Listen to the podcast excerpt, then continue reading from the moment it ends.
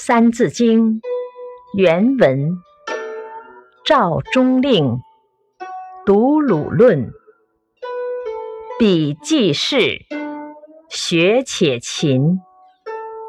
解释：宋朝时，赵中令赵普，他官已经做到了中书令了，天天还手不释卷地阅读《论语》，不因为自己已经当了高官。而忘记勤奋学习。启示：人的学问是永无止境的，一个人的努力和奋斗是不可中途终止的。